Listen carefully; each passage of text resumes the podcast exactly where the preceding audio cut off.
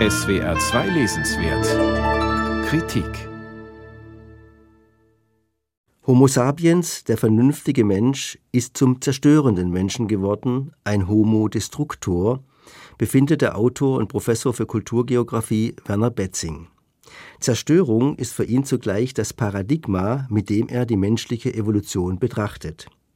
Ausgangspunkt ist der aktuelle Umweltbefund, Verbrauch von Rohstoffen, Abbau von Bergen, atomare Verstrahlung, Verseuchung durch Kunststoffe, Eingriff in Organismen durch Gentechnik. Der Zusammenbruch der menschlichen Welt erscheine unausweichlich. Man könne mit Umweltzerstörungen nicht einfach aufhören.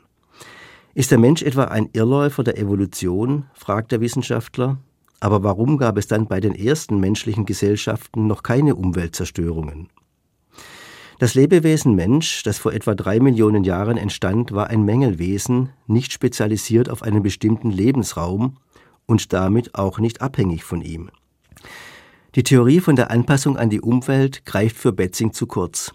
Er benutzt den Begriff kulturelles Lernen für die gemeinsame Bewältigung der Natur und die Erschließung neuer Lebensräume. Das Sozialwesen Homo befähigte sich, überall auf der Erde zu leben und zu siedeln, auch in kälteren Regionen. Seine körperliche Begrenztheit wird zu schier unbegrenzter Beweglichkeit. Der Nachteil schlägt in Vorteil um. Damit wird auch die Umwelt veränderbar. Der Mensch erschafft eigene Produkte, Kultur. Felder werden bewirtschaftet, Häuser gebaut, Tiere domestiziert.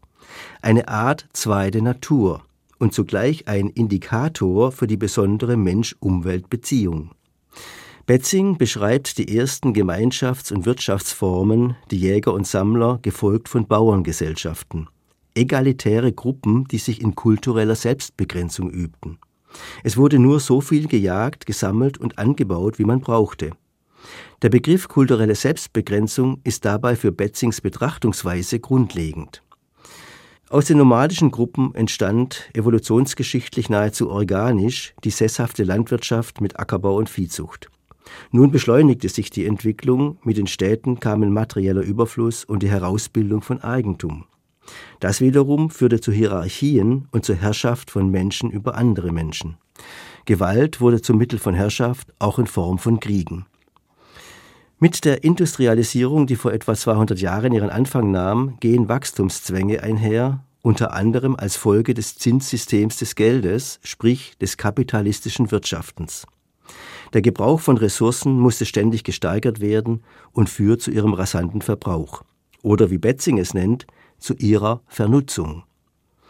In der gegenwärtigen Dienstleistungsgesellschaft, wie sie Betzing sieht, erreichten die Umweltbelastungen nicht nur eine neue globale Dimension, unter anderem massenhafter Verkehr, riesiger Energieverbrauch, Plastikmüll oder auch Lärm, sondern, weil manches Produkt nicht rückgängig gemacht werden kann, auch eine neue Qualität.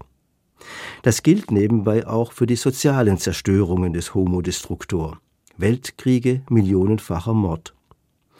Werner Betzings Fazit erscheint düster. Die modernen Gesellschaften dürften keine Zukunft haben.